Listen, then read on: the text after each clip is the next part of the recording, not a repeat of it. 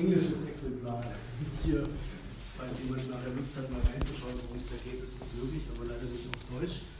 Ähm, worum es geht in dem Buch ist äh, die Weltgeschichte. Die Weltgeschichte von einem marxistischen Standpunkt aus. Äh, das Buch ist, wie man sich denken kann, mit der Weltgeschichte sehr reich. Es, hat, äh, es dreht sich um 40.000 Jahre Menschheitsgeschichte global. Ähm, das ist natürlich ein riesen, riesen Stoff. Äh, auf Deutsch kommt dieses Buch in drei Einzelbänden heraus. Ich habe das Glück, dass ich jetzt heute nur den ersten vorstelle. Das Glück, weil der endet schon im 17. Jahrhundert. Das heißt, ich muss heute nur 39.700 Jahre vorstellen. Und nächstes Jahr machen wir dann 300 Jahre. Ähm, äh, die, die, es wird notwendig knapp natürlich werden und allgemein, was ich hier sagen kann, es ist äh, das Wichtigste vielleicht vorab, ihr solltet das Buch alle kaufen und lesen, weil es großartig ist und weil man eine, eine Menge daraus äh, lernen kann. Ähm, was werde ich jetzt machen? Also ich möchte ähm, vier Punkte. Also das erste, ich möchte mal ein paar Worte darüber verlieren, warum lohnt es sich überhaupt mit Weltgeschichte sich zu beschäftigen äh, und äh, mit was für eine Methode kann man das machen. Das zweite wird sein, ähm, worüber Chris Harmon in diesem Band ausführlich schreibt, über die Entstehung von Ausbeutung und von Klassen. Und dazu gehört auch, ähm, wie die Gesellschaften funktioniert haben, die es vor dem Kapitalismus gab. Ne? Also ich werde aber bis zum 17. Jahrhundert reden, das heißt, der größte Teil meiner, meines Vortrags wird sich drehen um die Geschichte vor dem Kapitalismus. So.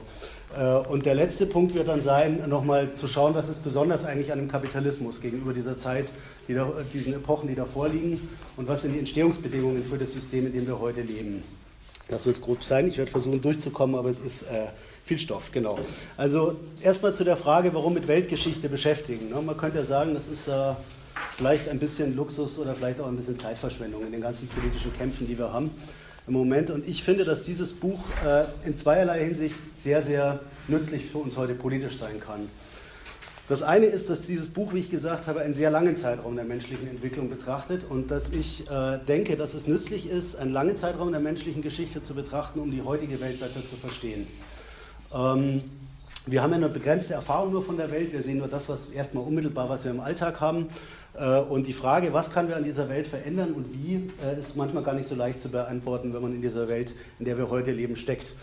Ähm, der Vorteil ist, wenn man weltgeschichtlich sich den Kapitalismus anschaut, dass man verstehen kann, dass die Menschheit in anderen Epochen nach anderen Prinzipien gelebt hat, dass die Gesellschaft sich eine andere Art von innerer Dynamik hatte und dass es dadurch möglich ist, durch die Betrachtung früherer Epochen ein genaueres Verständnis von der Welt heute zu bekommen, in der wir leben. Also vieles, was uns als selbstverständlich erscheint, ich werde auf ein paar Sachen kommen, äh, zeigen sich als plötzlich gar nicht mehr so selbstverständlich, wenn man sich die Menschheitsgeschichte anschaut. Das Zweite ist, dass Weltgeschichte bei Hamann auch bedeutet, eine globale Geschichte im räumlichen Sinne.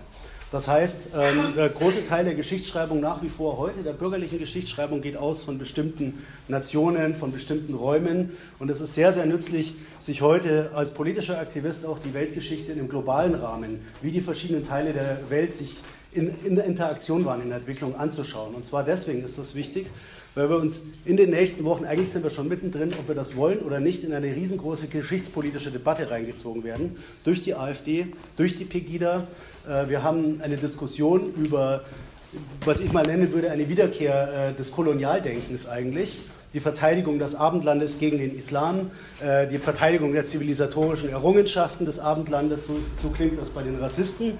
Da gibt es dann auch die gemäßigte Reform, liberale Form, die Werte der Aufklärung werden verteidigt, aber im Grunde genommen steckt da eine ähnliche Idee dahinter, dass es nämlich irgendwas inhärent Überlegenes in der europäischen Entwicklung gibt, was dazu führt, dass wir heute in einer relativ im Weltmaßstab vergleichsweise relativ reichen äh, Gesellschaft leben. Und das ist völliger Mumpitz, wie ich versuchen werde zu zeigen, äh, dass also die heutige Weltordnung irgendwie der Ausdruck ist von einer langfristigen Entwicklung. Das ist im Gegenteil eine relativ äh, junge, junges Phänomen, dass Europa zu den, ich sag mal, jetzt materiell fortgeschritteneren Gesellschaften zählt. Da hoffe ich, dass ich dazu was erzählen kann.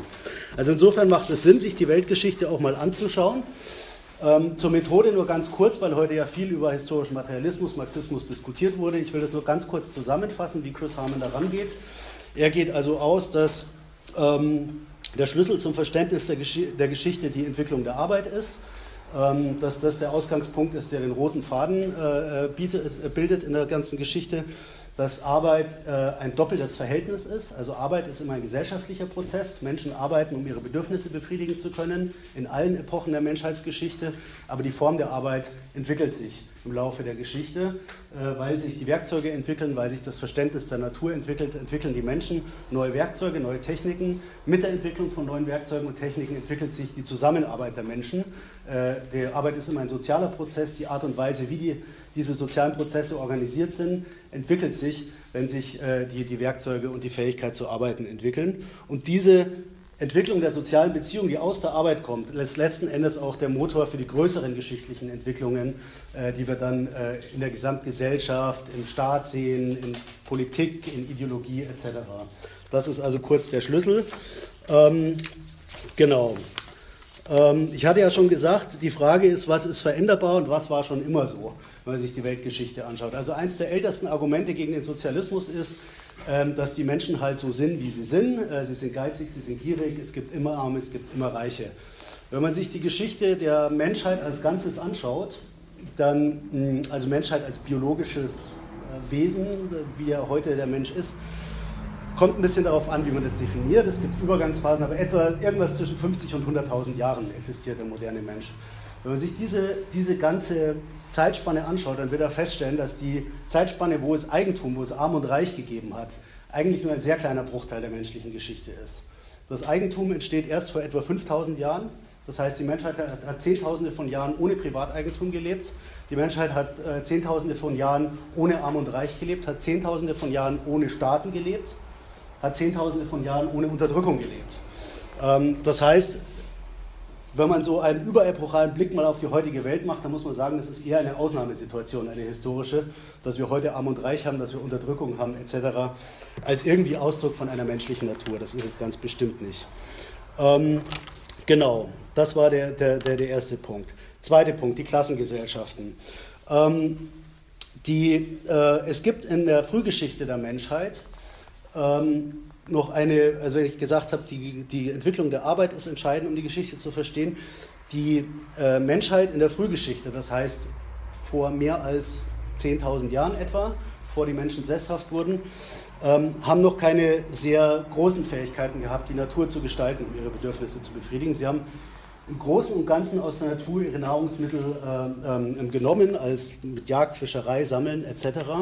Und die Fähigkeit, die Natur zu bearbeiten ist vor etwa 12.000 Jahren entstanden mit der Sesshaftwerdung des Menschen, äh, mit der Entwicklung von Landwirtschaft. das hatten die frühesten menschlichen Gesellschaften noch nicht. Ähm, und das ist der Beginn, wo, ähm, wo, wo sich die Fähigkeit des Menschen, die Welt um ihn herum zu gestalten, rasant entwickelt. Und vor etwa 4.000 bis 5.000 Jahren haben wir in verschiedenen Regionen der Welt die Erscheinung, dass sich die Gesellschaft eben erstmals in Arm und Reich spaltet. So. Ähm, das heißt, innerhalb der Gesellschaften bilden sich bestimmte Gruppen heraus, die von der Arbeit anderer leben. Das ist eigentlich die Definition, was man für eine Klassengesellschaft geben kann. Also die Gesellschaft, die menschliche Gesellschaft als Ganzes produziert mehr, als sie unmittelbar verbraucht. Und ein Teil dieser Gesellschaft, eine Gruppe innerhalb dieser Gesellschaft, eignet sich diesen Reichtum an. Und das ist eine relativ junge Entwicklung, wie gesagt. Chris Harmon beschäftigt sich hier ausführlicher damit mit der Frage, warum das überhaupt geschieht. Und ich denke, das ist eine wichtige Frage für Sozialisten. Wie, wie kommt die Ungleichheit in die Welt? Wie kommt die Ausbeutung in die Welt?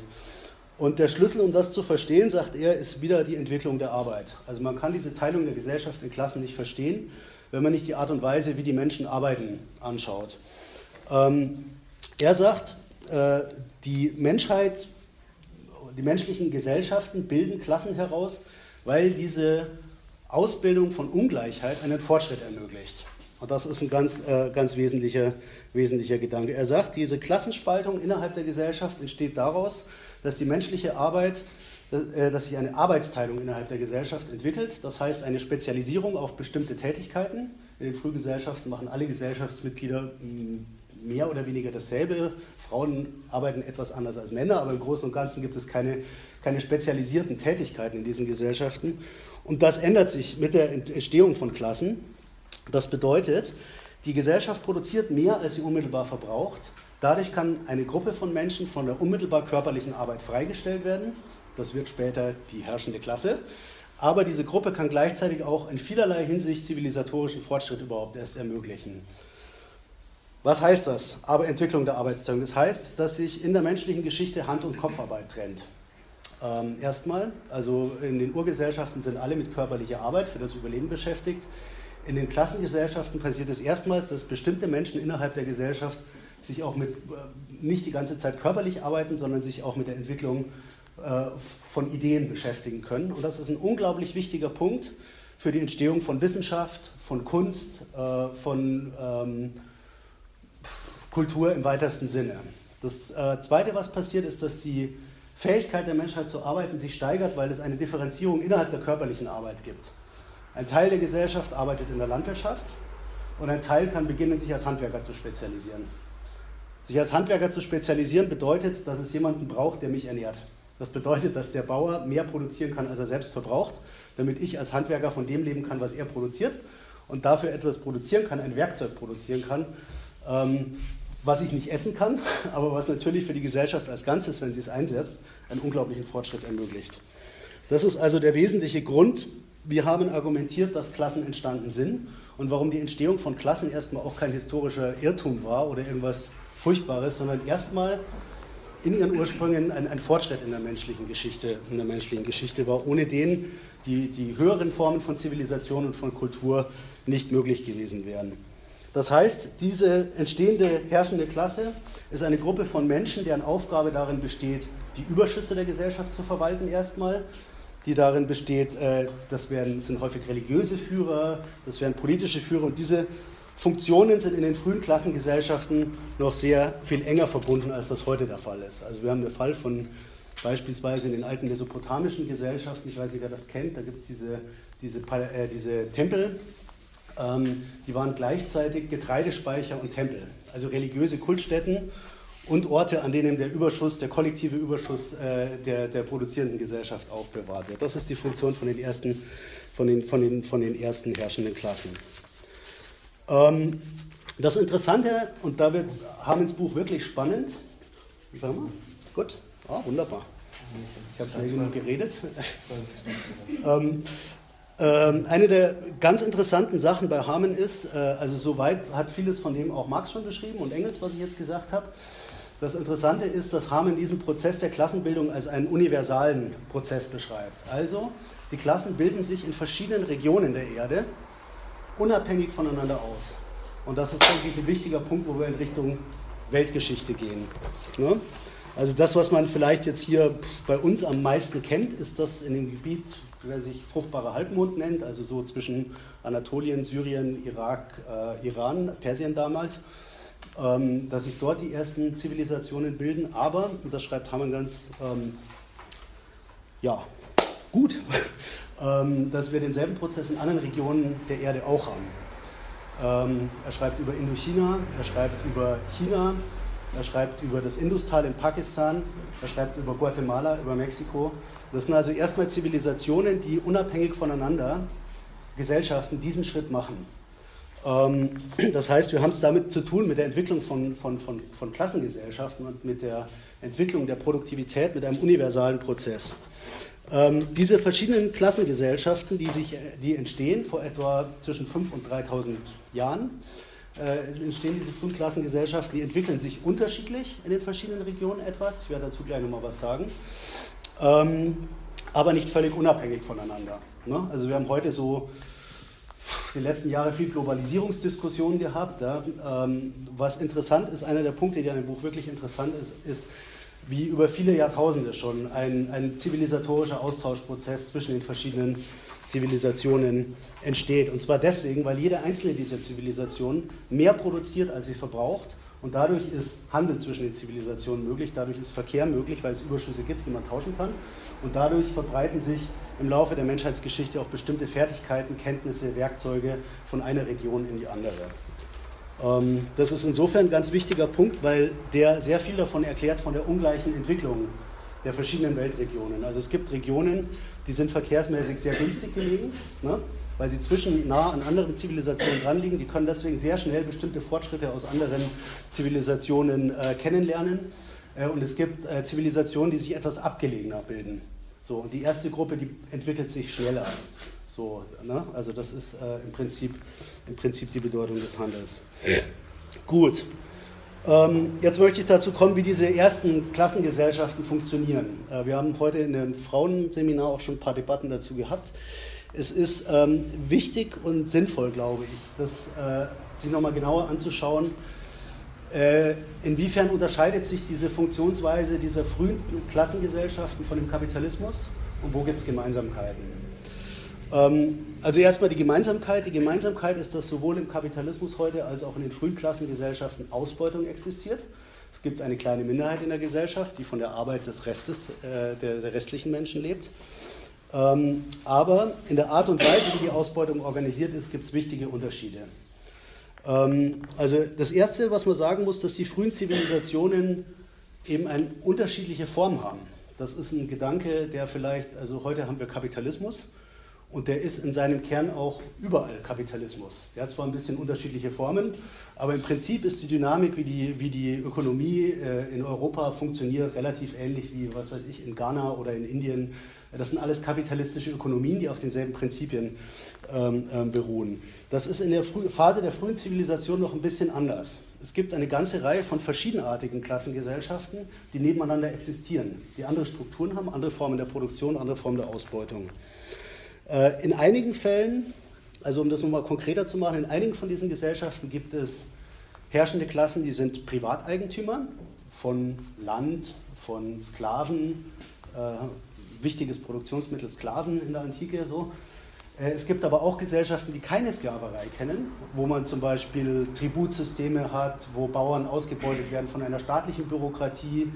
Ähm, was in China zum Beispiel der Fall gewesen ist, ist nicht das Entscheidende bei den chinesischen frühen Zivilisationen das Privateigentum gewesen, das die herrschende Klasse gehabt hat, sondern die herrschende Klasse war herrschende Klasse, weil ihre Angehörigen Beamte waren in, einer, in, eine, in, einer, in einem bürokratischen Staatsapparat, der kollektiv die Bauern ausgebeutet hat. Ne? Das ist natürlich eine andere Form von Klassengesellschaft, als wir das im antiken Rom sehen, wo die Sklavenhalter Privatbesitzer von den Sklaven sind. So. Also das gibt es über viele Jahrhunderte der menschlichen Entwicklung, verschiedene Formen von Ausbeutung nebeneinander. Und es ist erst im Kapitalismus so, dass wir es mit ein und derselben Form zu tun haben, die sich äh, im Prinzip über den Erdball ausbreitet. Der zweite Unterschied ist, dass die Ausbeutung in den frühen Klassengesellschaften anders als heute nicht auf Lohnarbeit beruht oder nicht in erster Linie. Es gibt manchmal auch schon Lohnarbeit, aber das ist eine relativ nebensächliche Geschichte, sondern die Ausbeutung in den vorkapitalistischen Klassengesellschaften ist im Wesentlichen durch außerökonomischen Zwang bewirkt. Also das heißt, dass die Arbeit nicht frei ist. Die ausgebeuteten Klassen können sich nicht frei entscheiden, für wen sie arbeiten, sondern sie sind persönlich gebunden, persönlich unfrei und durch wirklich die Androhung physischer Gewalt zum Arbeiten gezwungen. Es nimmt verschiedene Formen an.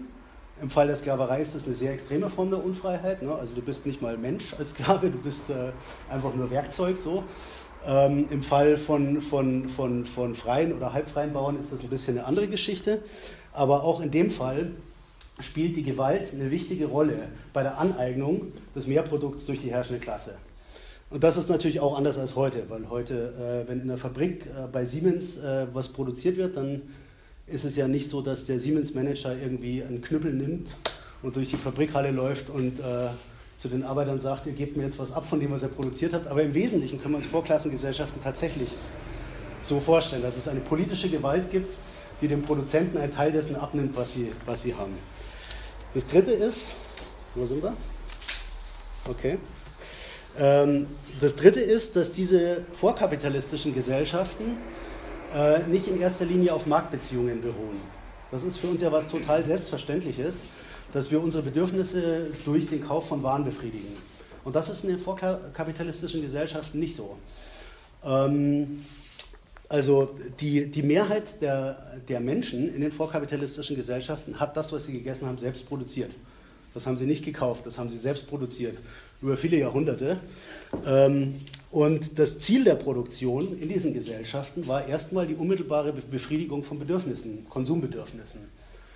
Wenn man sich anschaut, wie wurde das verwendet, was diese Gesellschaften an Reichtümern produziert haben, da war ein sehr, sehr großer Teil der Konsum der Produzenten natürlich. Also auch Sklaven müssen was essen, damit sie produzieren können. Und dann gab es einen zweiten Teil, das war der Luxuskonsum der Herrschenden. Die haben ihren Sklaven oder ihren Bauern das abgenommen. Äh, haben dann davon äh, gut gelebt. Und dann gab es noch unproduktive Aus Ausgaben, die im Wesentlichen zur Sicherung der Herrschaft gedient haben. Also man hat Tempel gebaut, man hat Armeen unterhalten etc. Der entscheidende Punkt ist, dass in diesem Prozess der Produktion die Gegenstände nicht produziert werden, um Waren zu werden, um verkauft zu werden, sondern sie werden produziert, um verkonsumiert zu werden. Ähm, entweder von den ausgebeuteten Klassen oder von den herrschenden Klassen. Und weil es, weil es keinen allgemeinen Warentausch gibt in den vorkapitalistischen Gesellschaften, deswegen gibt es auch keine Marktkonkurrenz. Und das bedeutet, dass es für die Produzenten keinen Zwang gibt, anders als im Kapitalismus, keinen Zwang gibt, ihre Produktion ständig zu verbessern. Es gibt natürlich ein Bedürfnis der herrschenden Klasse, gut zu leben. So. Und das führt zu Ausbeutung und das führt auch zur Verschärfung von Ausbeutung, aber es gibt keinen immanenten Zwang, dass die äh, Produktion besser werden muss, weil man sonst untergeht. Das ist was, was erst der Kapitalismus hervorbringt. Und das bedeutet, dass die Entwicklung der Produktivkräfte, der Techniken, der Arbeitstechniken, die systematische Entwicklung in diesen Gesellschaften auch nicht wirklich unbedingt im Interesse der Herrschenden ist. Ne, manchmal, ja, wenn man mehr kriegen kann, kann man das machen, aber es ist anders als im Kapitalismus. Nicht diese ständige Konkurrenz, die dazu führt, dass wir heute permanente technische Revolutionen in der Produktion haben. Das ist in den, die, die vorkapitalistischen Klassengesellschaften sind ökonomisch etwas weniger dynamisch als der Kapitalismus, viel weniger dynamisch. Das heißt nicht, dass sie völlig statisch sind, dass es überhaupt keine Entwicklung gäbe, aber es heißt, dass es dass das Interesse an industrieller Entwicklung ist nicht das, was die herrschenden Klassen irgendwie, was ihnen schlaflose Nächte bereitet, so, sondern das Interesse ist, eine stabile Herrschaft zu haben erstmal. Und das bedeutet, dass, ähm, genau, also dass die kapitalistische Gesellschaft sich von diesen frühen Klassengesellschaften darin unterscheidet, dass die herrschende Klasse sich anders legitimiert. Heute im Kapitalismus legitimiert sich die herrschende Klasse damit, dass sie sagt, Fortschritt, industrielle Entwicklung, ähm, für die Zukunft gerüstet sein etc. Also sie legitimiert sich eigentlich daraus, dass sie uns für die Zukunft fit macht. So. Während in den vorkapitalistischen Klassengesellschaften die Herrschaftslegitimation anders funktioniert hat. Es war viel eher Tradition, Stabilität, es ist so, wie es immer war, es soll immer so bleiben, weiß ich nicht, Gott hat es gewollt. Äh, also das ist ein ganz, ganz wichtiger Unterschied. Äh, die Frage, wie mit Fortschritt, welche Rolle Fortschritt dort äh, spielt in diesen Gesellschaften.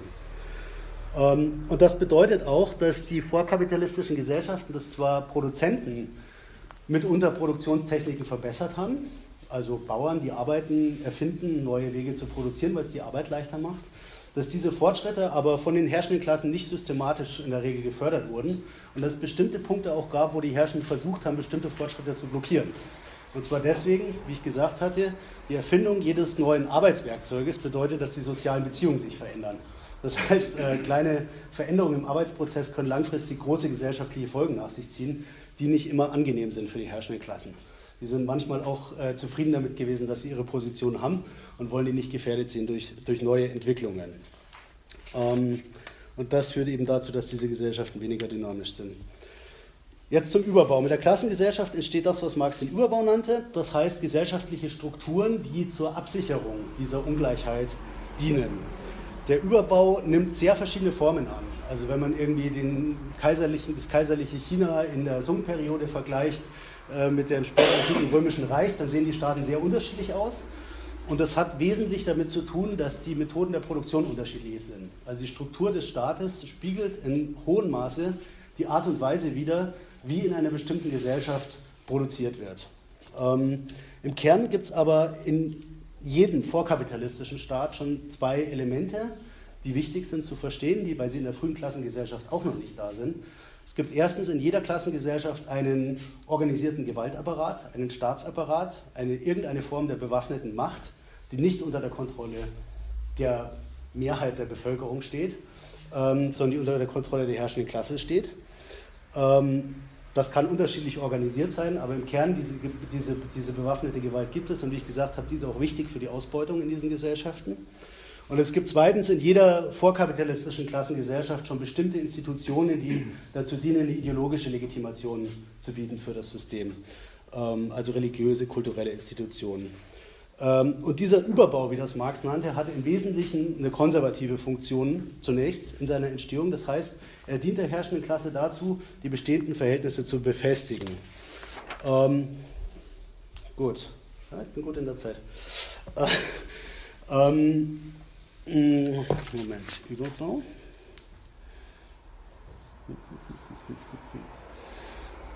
Genau. Jetzt zu der Frage, ähm, wie sieht ein Klassenkampf aus in den Gesellschaften, die vor dem Kapitalismus existieren? Das heißt, in den Gesellschaften, die vor dem etwa 15. Jahrhundert existieren, in manchen Regionen noch länger. Ähm, Klassenkampf, und das zeigt Harmen wirklich äh, in beeindruckender Farbenvielfalt. Klassenkampf ist erstmal ein Konflikt, der in all diesen Gesellschaften entsteht, aus verschiedenen Interessen verschiedener Bevölkerungsgruppen die in der Produktion unterschiedliche Positionen haben, in dem gesellschaftlichen Prozess der Produktion. Es ist also erstmal ein sozialer Konflikt. Er zeigt verschiedene Formen von sozialen Konflikt. Ich kann das jetzt leider hier nicht, will das nur kurz anreißen. Also es gibt viele verschiedene Formen von Bauernaufständen, von Sklavenrebellionen etc., wobei Bauernaufstand eigentlich die Hauptform ist des Klassenkampfes, später dann auch Unruhen von städtischer Bevölkerung. Ähm, da liegen erstmal zugrunde soziale Konflikte. Der Klassenkampf ist aber bei Chris Harmon auch ein Konflikt, der immer auch geistige und politische Auseinandersetzungen mit einschließt, weil es eben den Überbau gibt, der die Funktion hat, die Struktur der Gesellschaft zu befestigen. Das heißt, es gibt neben den sozialen Krisen und den Aufständen geistige Auseinandersetzungen in diesen vorkapitalistischen, vorkapitalistischen Gesellschaften über die Frage, wie die richtige Ordnung der Gesellschaft aussehen soll. Ne, das sind manchmal explizit politische Auseinandersetzungen, der Staat braucht eine neue Verfassung, die sollte so aussehen. Die freien Bauern sind gegen die Sklavenhalter äh, und die streiten darüber, wie soll der Staat organisiert werden. Das ist eine politische Auseinandersetzung. Klassenkampf ist ein politischer Kampf. Es sind ja mancher auch Auseinandersetzungen, die religiöse und philosophische Formen annehmen, die nicht immer unmittelbar politisch erkennbar sind, wenn wir heute darauf schauen. Das ist einer der ganz großen, großen äh, Stärken dieses Buchs, weswegen ich das wirklich äh, empfehlen kann, weil hier praktisch eine Klassenanalyse der großen Auseinandersetzung in den Weltreligionen vorgenommen wird. Ähm, das Christentum, der Buddhismus, der Islam, ähm, verschiedene geistige Strömungen wie der Konfuzianismus wird hier drin erklärt, was sie zu tun haben mit bestimmten Sichtweisen auf die Welt, die verschiedene Klassen in unterschiedlich strukturierten Klassengesellschaften haben. Ähm, ähm, so, also das ist, es geht ja mitnichten nur um die Frage der Produktion, sondern es geht auch darum, welches Bild machen sich Menschen selbst von ihrer Welt und welche, wie spiegeln sich Konflikte ähm, dann auch wieder. Ein, ein fantastisches Kapitel über äh, böhmische, äh, ähm böhmische Aufstände von religiösen Dissidenten im 15. Jahrhundert habe ich vorhin gelesen. Das ist einfach das ist eine, eine sehr, sehr interessante Geschichte. Und ich denke, das ist eine Sache, die auch immens nützlich ist für unsere heutigen Auseinandersetzungen über die Frage von Islam beispielsweise. Ne? Äh, weil er zeigt, dass weder das Christentum irgendwie eine einheitliche Geschichte war, sondern es gab immer ein Christentum der Armen und ein Christentum der Reichen. Äh, und genau dasselbe gilt für den Islam, gilt für den Buddhismus, gilt für jede, für jede Weltreligion, weil unterschiedliche Gruppen von Menschen unterschiedlich diese Religion für sich interpretieren. Revolutionen gibt es auch in der Geschichte, schon vor dem Kapitalismus, wenn auch vielleicht ein bisschen seltener. Ähm, beschreibt er auch mehrfach geschichtliche Krisen, wo die Entwicklung von der Fähigkeit der Menschen zu produzieren das Bedürfnis äh, schafft, das gesellschaftliche Bedürfnis, eine neue Art der Produktion auf gesamtgesellschaftlicher Ebene zu etablieren. Ähm, und diese Revolutionen sind halt eben immer zweierlei. Äh, das sind immer erstens Zeiten der ideologischen Krise, wo es verschiedene Vorstellungen in der Gesellschaft sich plötzlich entwickeln. Wie soll die Gesellschaft aussehen? Streit, wie ist das richtig? Ja? Und zweitens eben auch, und das zeigt er auch, Zeiten des gewaltsamen Konflikts, Bürgerkriege, Revolutionen, Aufstände, wo es mehr als genug gibt und wo ich eine Menge gelernt habe, zum Beispiel die chinesischen Bauernaufstände hier aus diesem Buch, was ich jetzt leider hier nicht erzählen kann aus Zeitgründen. Ähm, das heißt, äh, diese Revolution in der Geschichte ähm, zeigt er, die sind manchmal erfolgreich, dann etabliert eine bestimmte Klasse eine neue Art und Weise, wie die Gesellschaft organisiert wird, eine neue Produktionsweise. Äh, es gibt aber auch viele Fälle, wo die Revolutionen scheitern oder abgebrochen werden und dann gibt es äh, in allen Regionen der Erde Phasen der Stagnation, teilweise auch wirklich Rückschritte, äh, wo sich Gesellschaften zurückentwickeln. Das heißt, die Geschichte ist hier kein linearer Prozess des Fortschritts, sondern es gibt Auseinandersetzungen, die sich aus bestimmten äh, Klassenstrukturen entwickeln und die dann jeweils in verschiedenen Regionen unterschiedlich ausgehen. So, okay. Ähm, jetzt komme ich zum Kapitalismus. Ich habe das jetzt sehr grob machen müssen. Jetzt komme ich zum Kapitalismus, was eigentlich besonders ist und wie entsteht. Also die, die, die, ähm, Moment. Also genau. Äh, also die Wurzeln dessen, was wir Kapitalismus nennen, und das ist auch nochmal eine interessante Frage, was, was ist eigentlich damit gemeint mit Kapitalismus, werde ich gleich versuchen grob zu skizzieren, was Hamann damit meint. Also die Wurzeln des Kapitalismus, sagt er, liegen etwa im, irgendwo zwischen dem 15. und 17. Jahrhundert. Der hat sich im Unterschied zu den frühen Klassengesellschaften nur in einem, erstmal in einem sehr kleinen Raum eigentlich entwickelt. Äh, in Nordwesteuropa, also Niederlande, England, Nordfrankreich, Belgien. Ähm, und der Kapitalismus hat eben ähm, wie ich sagte, also vorhin schon implizit gesagt habe, äh, ist eine besondere Form der Klassengesellschaft, weil er zum ersten Mal äh, auf äh, die Produktion, auf die Produktion von Waren ausgerichtet ist. Also Marx sagt, nennt das auch im Kapital ein System der verallgemeinerten Warenproduktion.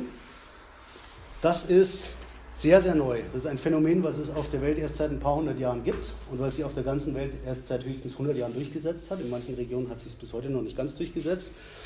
Das heißt, dass die Teilung der Arbeit innerhalb der Gesellschaft vermittelt wird über den Tausch von Gütern. So.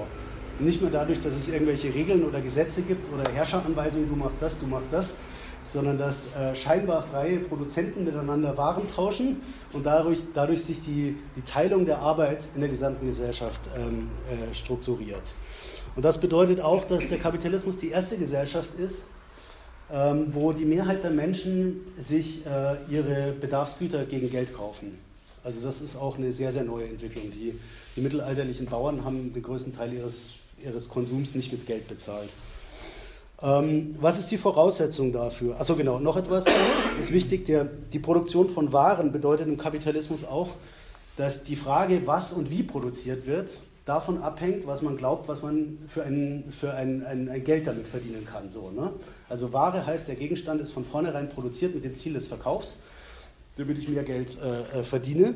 Und das heißt, dass der Verkauf, äh, die Verkaufsaussichten im Prinzip die Bedingungen der Produktion bestimmen. Also der Markt äh, als diese äh, überpersönliche Macht, äh, diese für uns alle unkontrollierbare, merkwürdige, irrationale Biest entsteht erst äh, in dieser Zeit. So, das ist den früheren Gesellschaften völlig fremd.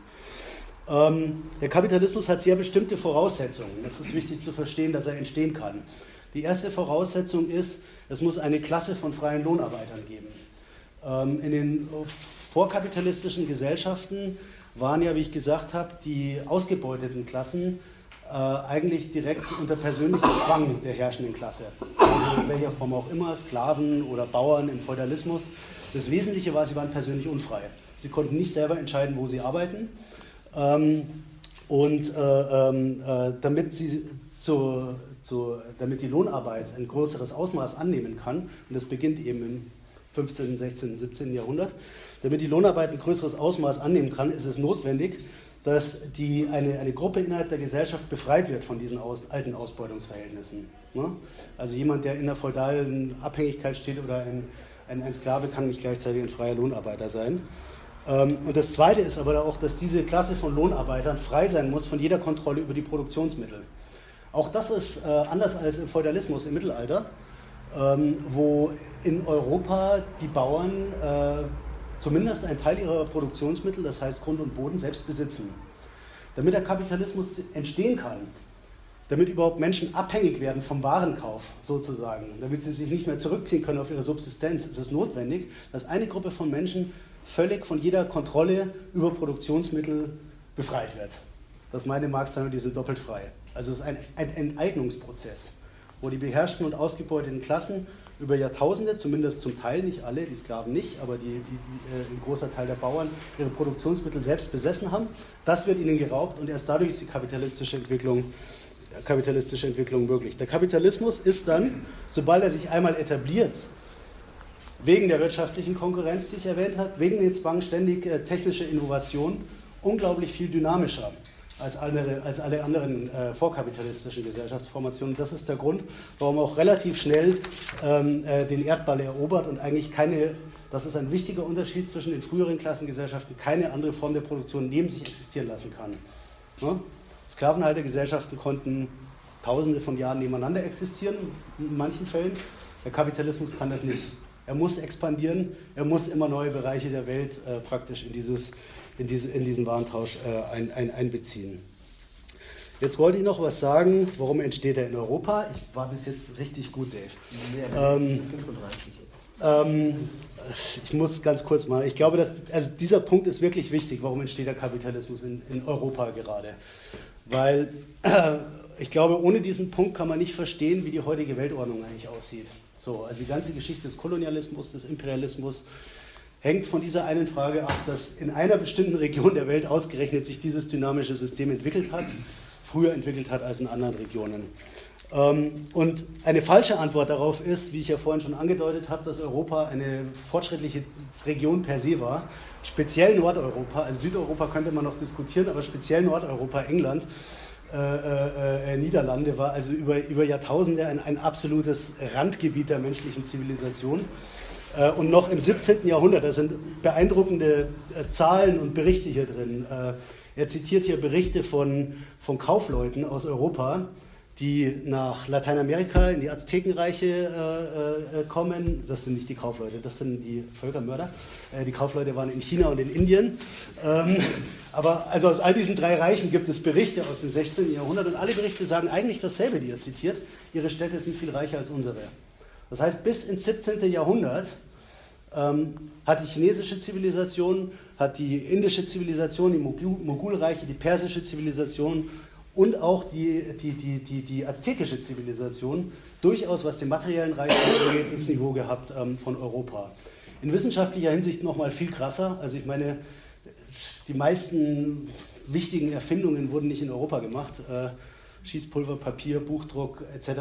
Alles in China Jahrhunderte erfunden, bevor das nach Europa mal gekommen ist. Also das ist nicht der, der Sieg des Kapitalismus äh, in Europa ist nicht Folge von einer langfristigen zivilisatorischen Überlegenheit Europas, sondern es ist, wie Chris Harmon Argument, und das, da wird es pfiffig, er nennt das der Vorteil der Rückständigkeit. Das ist, der Kapitalismus setzt sich deswegen in Europa durch, eben weil diese Region davor besonders rückständig war. Ähm, was bedeutet das? Es gibt unter den marxistischen Historikern einige Kontroversen, ich kann es jetzt überhaupt nicht mehr im Detail machen, nur ein paar ganz kurze Stichworte, um das zu verstehen. Die Klassenstruktur des europäischen Feudalismus, das heißt der Ordnung, die zwischen dem äh, etwa äh, 8. Jahrhundert nach Christus und äh, dem Kapitalismus entstande, äh, bestand, diese Klassenstruktur war etwas anders als die Klassenstruktur der höher entwickelten Zivilisationen in China, Indien, äh, Persien etc einige Elemente. Die Art und Weise der Produktion war anders und das war bedingt zum Teil geografisch. Indien, Persien, China, ich muss es jetzt mal kurz zusammenfassen, sonst muss ich das immer, ist ein hochfragwürdiger Begriff, ich sage ihn trotzdem, weil er kürzer ist, äh, im vollen Bewusstsein dieser Frage, ich nenne es mal die asiatischen Zivilisationen. Also diese drei Zivilisationen äh, bestehen auf der Grundlage eines ähm, Bewässerungsfeldbaus. Das ist ein Ackerbau, der hochkomplexe Bewässerungskanalsysteme benötigt. Ähm, und diese Art von Produktion erfordert einen zentralisierten, komplexen bürokratischen Staatsapparat. Ähm, also in China, ich hatte da drin, in China im 16. Jahrhundert etwa 80.000 Kilometer Wasserstraßen, die durch eine Bürokratie kontrolliert werden, Flüsse und lange, lange Kanäle, die über Jahrtausende gebuddelt wurden, 6.000 äh, Kilometer geteerte Straße, mehr als das Römische Reich jemals hatte, äh, also eine, eine, eine, eine hochentwickelte Zivilisation die aber in dieser Form nur existieren kann und nur bestehen kann mit Hilfe eines hochzentralisierten Staatsapparates. Ähm, und dieser Staatsapparat, ich konzentriere mich jetzt mal auf China, dieser Staatsapparat macht über Jahrtausende eine Produktionsweise möglich, die sehr viel produktiver ist als in Europa. Der Bewässerungsfeldbau schafft richtig landwirtschaftlichen Reichtum. Er ist über lange Zeit reicher, er ist aber auch weniger flexibel, sich zu entwickeln. Ähm, und zwar je größer dieser Staatsapparat wird, desto mehr wird er zum Hindernis für die Entwicklung. Ne? Also jeder Staatsapparat konsumiert Ressourcen. Ein großer Beamtenapparat, und wir sprechen in, in, im kaiserlichen China über Tausende von Beamten, frisst Ressourcen, die, die der Gesellschaft nicht zur Verfügung stehen, um die Produktionstechniken weiterzuentwickeln. Ne? Es braucht Arbeit, es braucht Ressourcen, um neue Produktionstechniken einzuführen, und das geschieht ab einem bestimmten Punkt nicht mehr. Ähm, das Zweite ist, dass die, die Ausbeutung in China äh, organisiert ist durch diese Staatsbürokratie. Die Angehörigen der Staatsbürokratie äh, haben ihre Privilegien in erster Linie deswegen, weil sie Angehörige dieser Staatsbürokratie sind. Nicht, weil sie Besitzer von Privateigentum sind, sondern es ist ein System, ein, ein Beamtensystem. Und die beuten kollektiv die Bauern in China aus. Ähm, und diese, diese Bürokratie ist unglaublich mächtig politisch und sie äh, hat ein sehr starkes Interesse daran, die Entwicklung aller anderen Klassen zu, zu, zu, zu verhindern. So, jetzt muss ich zum Schluss kommen.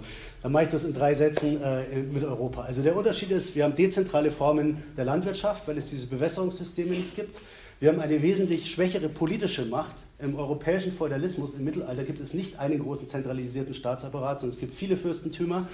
Äh, und diese Situation mit einer relativ schwachen, dezentralisierten äh, Staatsmacht äh, macht es möglich, dass sich die Landwirtschaft ab dem, 14., ab dem 12. Jahrhundert etwa in Europa ähm, wesentlich dynamischer entwickelt als in China. Und dieses Wachstum der Landwirtschaft ermöglicht dann, dass sich eine Überschussbevölkerung entwickelt im Rahmen des Feudalismus. Es wird mehr produziert, ne? es gibt mehr Überschuss, ähm, aber äh, die Landflächen sind begrenzt. Es gibt eine Abwanderung in die Städte und aus dieser, diesem Wachstum der Städte in, in, in Europa, dort entwickelt sich diese Schicht von Überschüssigen, die eigentlich im Feudalsystem keine Funktion mehr hat. Wir sind nicht mehr die alten Feudalbauern, die ausgebeutet werden. Das ist auch nicht herrschende Klasse. Das ist erstmal eine Schicht von, von Bettlern, Vagabunden, völlig Ausgestoßenen. Und aus dieser Schicht und aus einigen anderen Schichten rekrutiert sich dann das Proletariat. So, ähm, genau. Die, Frage, die ganze Frage, äh, wie sich die bürgerliche Ordnung, der Kapitalismus dann durchsetzt, da steht viel Interessantes drin über die Revolution, über die Kriege. Das kann ich jetzt nicht mehr erzählen. Äh, ich will es äh, hierbei belassen und hoffe, dass wir schon eine Grundlage haben für die Diskussion. Danke.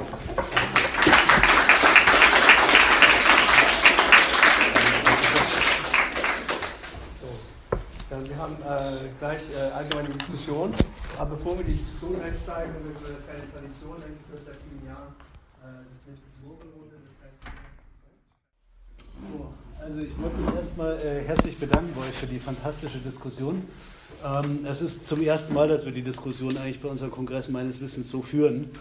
Ähm, ich bin äh, begeistert davon, wie viele Ideen wir hier im Raum haben zu diesen Fragen und ich glaube, das ist eine absolut wichtige Diskussion, die wir auf jeden Fall weiterführen sollten. Das will ich vorab sagen. Erstens. Zweitens, ich werde jetzt nicht alle Fragen beantworten können, das ist zu umfangreich. Ich würde mich sehr freuen, die Diskussion auch weiterführen zu können in irgendwelchen anderen Formen, ob wir das E-Mail-Adressen tauschen etc. in irgendeiner Form. Ich würde das gerne sammeln, was wir heute eigentlich an, an Fragen und an Erkenntnissen hier schon zusammengetragen haben. Ähm, weil ich denke, dass es auch sinnvoll ist, dieses Thema sich, sich weiter darüber zu, zu, zu verständigen. Dritte Vorbemerkung, ich bin leider nicht Chris Harmon. Chris Harmon hat für dieses äh, Buch äh, etwa 40 Jahre lang recherchiert, äh, viele andere Bücher geschrieben. Ich kann nicht alle Fragen so gut beantworten, wie er das selber könnte. Er ist leider vor ein paar Jahren gestorben. Ähm, ich will das so gut versuchen, wie ich das kann, und dann hoffe ich, dass wir die Diskussion weiterführen können. Und ich möchte mich jetzt schon entschuldigen für die Leute, deren Fragen ich nicht, be nicht beantworten kann. Erstmal vielleicht anfangs ganz kurz die Frage mit äh, Subsistenzwirtschaft, Kapitalismus und Bauern. Halt einfach mal hier diese Broschüre hoch, weil da wird genau diese Frage detailliert behandelt. Wie sieht das eigentlich aus mit der bäuerlichen Teil der Weltbevölkerung heute? In welcher Beziehung steht ihr zu dem Kapitalismus etc.? Das will ich hier nur kurz sagen, weil das, äh, ähm, genau. Dann äh, die zweite Frage, warum entstehen die Klassengesellschaften mehr oder weniger parallel? Ähm, also in einem relativ kurzen Zeitraum, das ist ja richtig. Gibt es verschiedene Theorien darüber? Äh, Chris Harmon schreibt auch, es gibt nur Vermutungen, es gibt keine, eigentlich keinen Konsens darüber. Eine Theorie ist in der Tat Klimawandel, ähm, dass das eine Erklärung sein könnte muss es aber auch nicht sein. Aber es ist in der Tat interessant, dass das über die Kontinente hinweg, wobei es, es gibt schon eine Verzögerung. Also ich, äh, Mesopotamien war meines Erachtens die erste ersten Zivilisation vor 5000 Jahren. Ähm, und äh, in, in Lateinamerika, das, äh, die entstehen, wenn ich das richtig im Kopf habe, vor 2000 Jahren. Und dann gibt es äh, im südlichen Afrika noch welche, die ein bisschen, also es sind schon Zeiträume von mehreren tausend Jahren, aber es ist richtig, über 50.000 Jahre ist das, kann man sagen, eigentlich ein Augenblick. Wäre weiter zu untersuchen. Das heißt aber auch, dass in diesen ganzen frühgeschichtlichen Fragen wirklich viele Dinge drin sind, die auch unter marxistischen Archäologen und Historikern noch alles andere als geklärt sind, weil das wirklich komplizierte Fragen sind, auch mit den, mit den Beweisen, was man eigentlich findet, äh, mit den archäologischen Fragen etc. Lässt sich vieles auch nicht eindeutig beantworten. Dann die Frage mit China und dem Bürgertum. Ähm, jetzt muss ich mich gerade noch mal erinnern, was das war. Also ähm, in der Tat, also vielleicht mal so viel. Es gab in China schon sehr viel früher als in Europa eine reiche Kaufleuteschicht. Ähm, also es gab zum einen, wie ich gesagt habe, die Staatsbürokratie ähm, und es gab daneben aber auch eine reiche Kaufleuteschicht und es gibt, schreibt Chris Harmon auch, ich habe jetzt nicht genau die Phase exakt, äh, aber auf jeden Fall schon deutlich auch äh, vor dem europäischen Kapitalismus, äh, sogar freie Lohnarbeit ähm, in der Landwirtschaft in China. Aber, und er sagt, er nennt das Protokapitalismus. Es sind bestimmte Voraussetzungen für eine kapitalistische Entwicklung durchaus auch außerhalb Europas gegeben, aber die setzen sich nicht durch. Und ich denke, die Antwort ist auch, geht in die Richtung, was Stefan gesagt hat, das hat politische Gründe.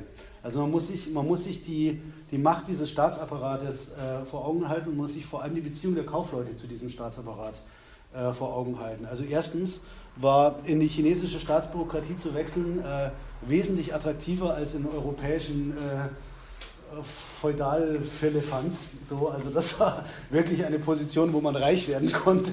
Das waren nicht irgendwelche Raubritter da am Straßenrand. Äh, und insofern war das für die Kaufleute in China auch äh, über lange Zeit wesentlich attraktiver als in Europa, zu versuchen, Teil dieser Bürokratie zu werden und ihren alten Job aufzugeben. So. Das Zweite ist, selbst wenn sie Kaufleute geblieben sind, sind sie von diesen Handelswegen abhängig geblieben. So, also das, wenn du keine so zentralisierte Staatsmacht hast, dann muss sich das, das europäische Bürgertum, hat sich die Handelsrouten wesentlich mehr selber geschaffen. Das ist ja, das, das, ist ja das, das Entscheidende. Das haben nicht die, nicht die Feudalherren in erster Linie gemacht. Also wenn man sich zum Beispiel äh, die Hanse anschaut, ja, das ist ja praktisch bürgerliche Initiative, wie dann äh, Schiffshandelsrouten, Fernhandelsrouten äh, durch, die, durch die Hanse im, im, Frühmittelalter, im Frühmittelalter organisiert werden. Das ist ein wesentlicher Unterschied, dass in China selbst, obwohl sich diese Kaufleute-Schicht entwickelt, sie trotzdem im stärkeren Maße äh, politisch abhängig bleibt. Und er schildert diese Bauernrevolutionen. Es gab tatsächlich auch erfolgreiche Bauernrevolutionen in China, mehrere, die Kaiserdynastien gestürzt haben.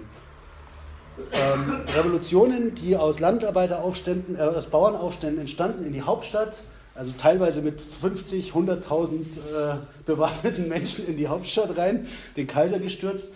Äh, das Problem war, sobald diese Revolutionen gesiegt hatten, gab, haben sie kein Konzept gehabt, wie man die Gesellschaft denn anders organisieren soll, als das war. Das Bewässerungssystem war immer noch da, man war immer noch davon abhängig, man brauchte eine Form der Staatsbürokratie und deswegen hat jede dieser Revolution nur dazu geführt, dass ein neuer Führer hochgeworfen wurde, der wenige Jahre später genauso aussah wie der letzte Kaiser. Das ist eigentlich das Entscheidende, denke ich, an, an, dieser, an dieser Entwicklung, dass eben dieser Staatsapparat wirklich in das System der Produktion und Ausbildung viel tiefer auch verankert war, als es im europäischen Feudalismus war. Oh Gott. Gut, das war das. Ähm, dub, dub, dub, dub, dub. Genau. Äh, kurz zum Prozess der ursprünglichen Akkumulation, Staatskonzepte und welche Rolle hat das Recht? Ähm, also, dass die Enteignung von Bauern in England äh, mit gesetzlichen Mitteln durchgesetzt wurde, ist selbst schon ein Zeichen dafür, dass das Bürgertum schon erhebliche Macht gewonnen hat. Damit es diese gesetzlichen Gesetze erlassen kann, braucht es schon eine große Macht. Und zwar deswegen, weil die feudale Ausbeutung eben nicht gesetzlich fixiert ist in der Regel. Das sind persönliche Abhängigkeitsverhältnisse. Es gibt keine Gesetze wo das drinsteht und es gibt kein Gericht, was darüber entscheidet. Und es gibt gewachsene traditionelle persönliche Abhängigkeitsverhältnisse zwischen den Leibeigenen und den Feudalherren. Die Tatsache, dass das in so einer abstrakten gesetzlichen Form gemacht wird, heißt, dass sich schon das bürgerliche Denken schon erheblich durchgesetzt hat in, in bestimmten Bereichen, weil diese, dieses Bedürfnis, bestimmte Sachverhalte abstrakt juristisch zu fixieren, äh, entstanden oder sich erst ausgebreitet hat, mit, dem, äh, mit der Zunahme des Kommerzes, also mit dem bürgerlichen Handel etc. Da gab es dann das Bedürfnis, dass man was juristisch fixiert, wo früher vielleicht irgendwie auf Tradition hat man sich berufen. So, man gehorcht dem Feudalherrn, weil er der Feudalherr ist, nicht äh, weil, es, weil es Gesetze gibt. So. Ähm, also genau, deswegen würde ich sagen, dass diese Enteignungen schon zu einem Zeitpunkt stattfinden, wo das Bürgertum schon eine gewisse, gewisse ähm, Macht hat. Das kann man auch an einem anderen Punkt sehen. Und zwar deswegen, dass, äh, was war die Motivation dieser Enteignung? Eine wesentliche Motivation war, dass Ackerbauflächen umgewandelt wurden in Weideland. Ne? Also man brauchte die Bauern nicht mehr, weil man stattdessen Weideland gemacht hat. Was macht man mit Weideland? Man lässt Schafe dort weiden. Wollproduktion, das deutet schon darauf hin, dass das eine Form der kapitalistischen oder mindestens protokapitalistischen Landwirtschaft ist. Wenn ich Wolle produziere, äh, dann mache ich das, um zu verkaufen. Also das ist, äh, äh, wenn ich mich spezialisiere auf Wollproduktion, das ist was anderes, als wenn ich Getreide herstelle. Getreide kann jeder essen, äh, Wolle muss ich, muss ich verkaufen. Und das hat dann auch zu tun mit dem beginnenden ähm, Wollfernhandel. Da gibt es dann mehrere Jahrzehnte einen intensiven Kampf zwischen den niederländischen Tuchhändlern und dann steigen die Briten auf. Und diese ganzen Entwicklungen in der Landwirtschaft äh, mit den Vertreibungen haben schon zu tun mit dem Übergang äh, zu einem, zu einem äh, Marktfeudalismus, äh, also so ein Zwischending irgendwie, wo Elemente des Feudalismus noch existieren, aber gleichzeitig schon eine neue Produktionsweise im Schoße des Feudalismus entsteht. Was ist Kapitalismus? Ganz kurz. Ähm, Jasper, also ich kenne die Diskussion in der Tat auch. Ich habe alte Geschichte studiert und ich war immer begeistert, wie die bürgerlichen Historiker überall Kapitalismus entdeckt haben, was eigentlich nur ein Ausdruck davon ist, dass sie nicht in der Lage sind, zumindest die nicht so guten von ihnen, äh, das, das andere und das Besondere und das Eigentliche dieser anderen Gesellschaften zu erkennen. Also was ist Kapitalismus nicht? Ich will es nur mal ganz kurz sagen. Kapitalismus ist nicht, dass jemand von Handel lebt. Ist nicht zwingend Kapitalismus. Nicht, also in der griechischen Antike werden gelegentlich in den Büchern Händler als Kapitalisten bezeichnet. Das sind halt Händler, die vom Handel leben.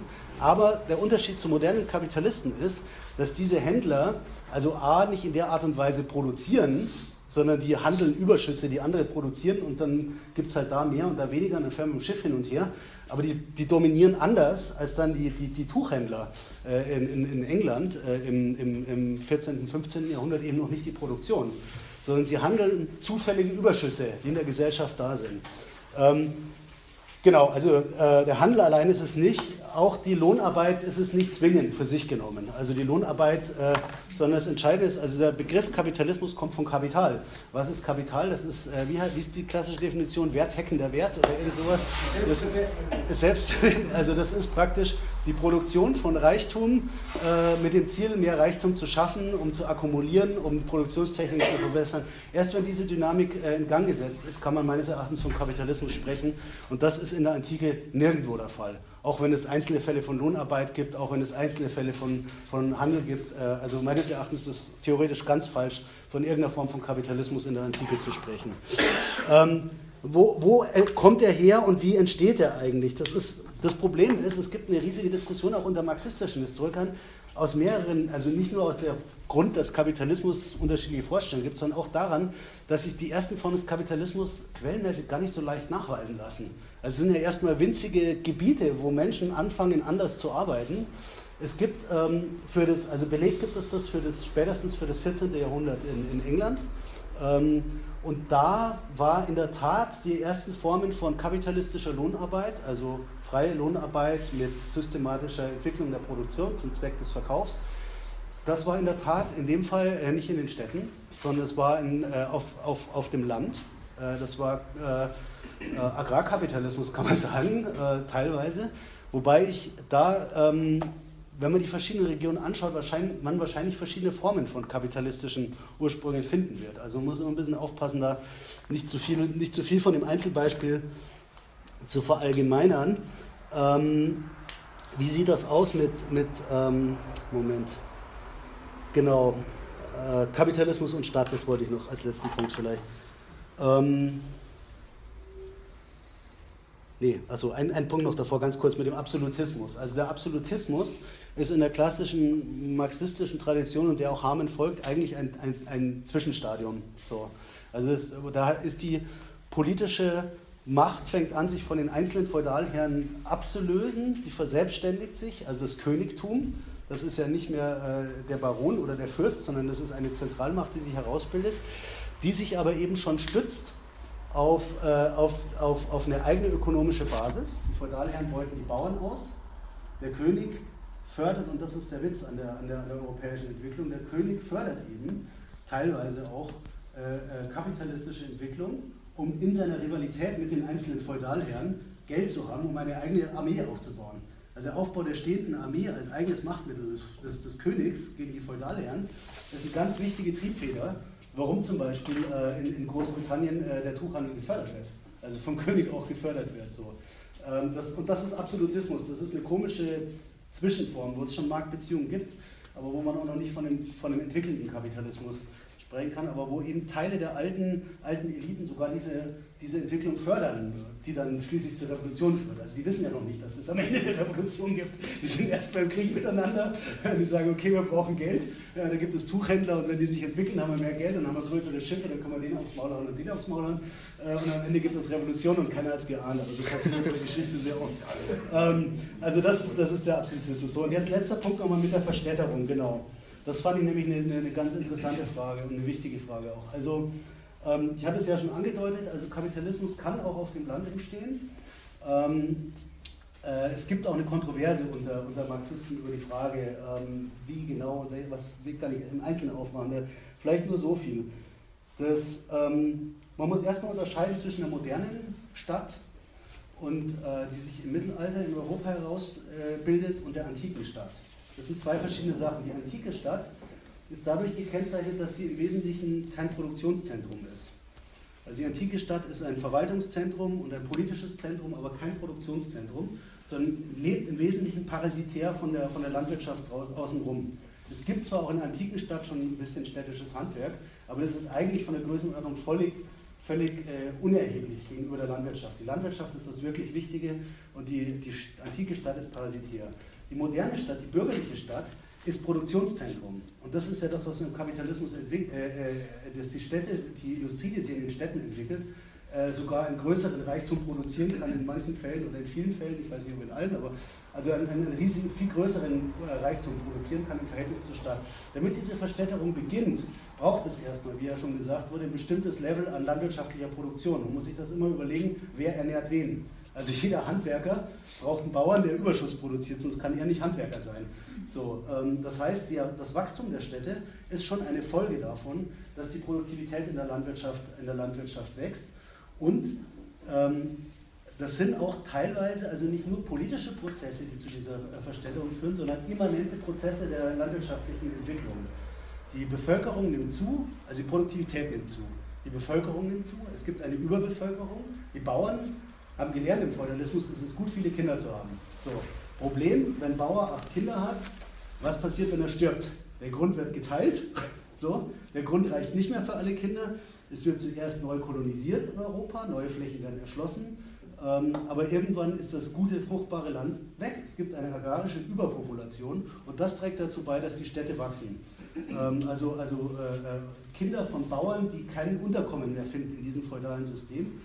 Ähm, das ist eine gute Frage. Also es, es, es ist, es ist ähm, äh, in, also das ist in, in, in, in, ich weiß das für Deutschland, ich muss nochmal für, für äh, England nachschauen. Also in Deutschland ist das spätestens ab dem 18. Jahrhundert, äh, 18. Jahrhundert der Fall.